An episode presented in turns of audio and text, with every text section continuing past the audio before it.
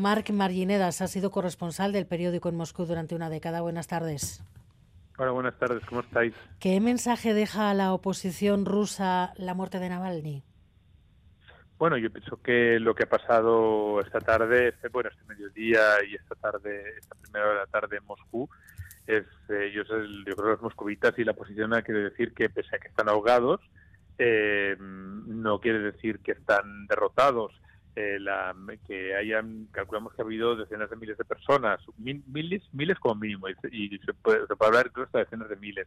Un ambiente de represión tan, tan, tan intenso, donde, donde evidentemente estaba lleno de policías que tomaban imágenes, que, que, fichaban a la gente que acudía a, las manifestaciones. Hay que tener en cuenta que luego esta gente va a tener, puede tener problemas en sus trabajos, en sus en su vida diaria, en, a la hora de, pedir según qué servicios al Estado.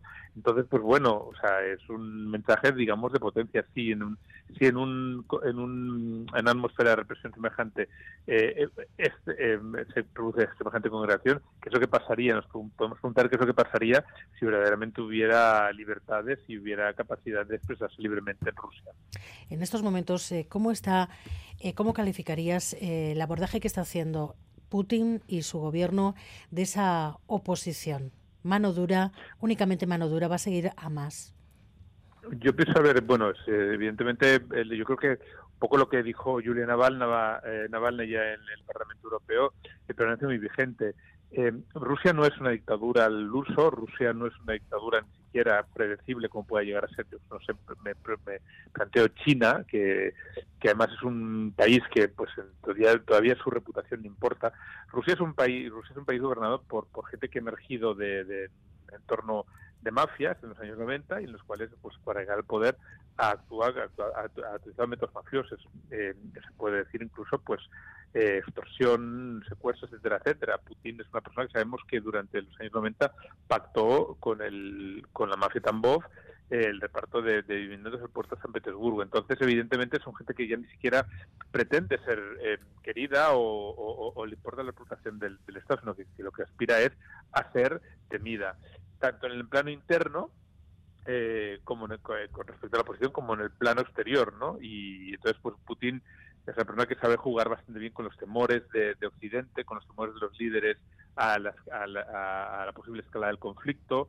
Entonces, pues bueno, eso, todo eso son cosas que yo creo que Rusia hoy en día es un país que es un régimen que quiere ser temido, muy darwinista, que, que que bueno que quiere poner su ley de una forma de una forma pues eh, sin ningún tipo de sin ningún tipo de, de, florituras no ni de ni de ni, de ni de nada que pues que o sea, de adjetivos lo que mm. queremos es ser temidos y punto.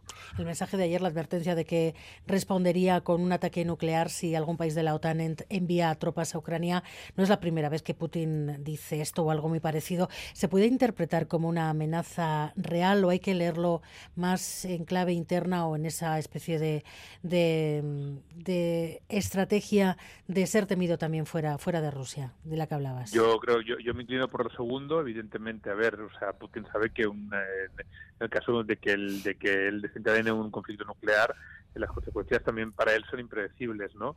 Eh, hay que recordar que bueno que no es la primera vez que he hablado, se hablan varias veces de esta amenaza. Nada más empezar el conflicto, el, de forma teatral convocó al ministro de Defensa, Sergei Shoigu, y le ordenó poner en alerta los misiles, eh, o sea, el, armamento nuclear eh, ruso.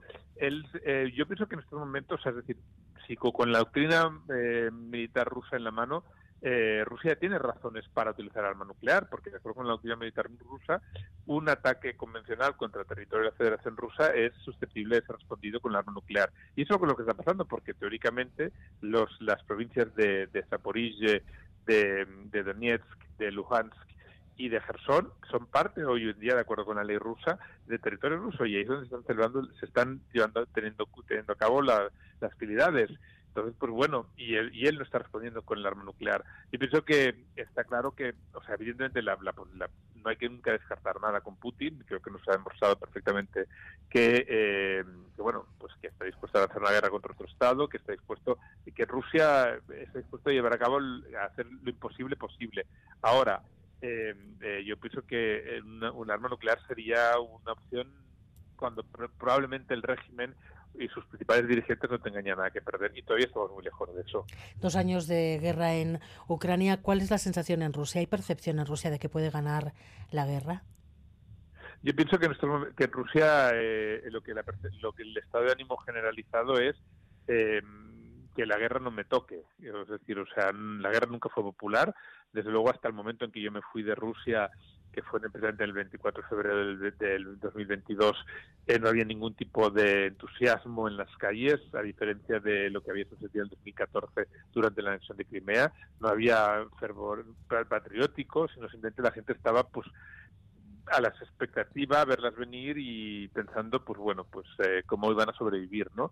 Yo pienso que eh, los rusos en estos momentos, pues la, mayor, la gran mayoría tiene una tiene una, una, una actitud muy similar. En Rusia el ciudadano de a pie, sobre todo, hay una brecha que separa al ciudadano de a pie y, y, al, liderazgo. es decir, eh, el, el, ciudadano de a pie no tiene la percepción de que pueda cambiar con sus acciones el curso de la historia, no tiene la percepción de que, de que saliendo a la calle pueda modificar el régimen, con lo cual, el, digamos que, que, sus actitudes y su posible protesta pues se queda siempre en casa, ¿no?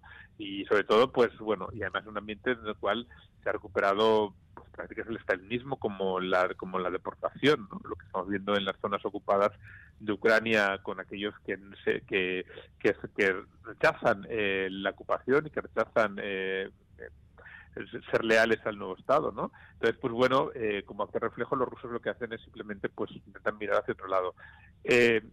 pero yo eso no quiere decir que Putin goce de apoyo activo, y vamos, o sea, es decir, o sea, y de apoyo proactivo y de apoyo de gente que estaría dispuesta a salir en la calle para defenderlo. Eso creo que en estos momentos no es un sentimiento mayoritario entre, la ciudadanía rusa. Mm.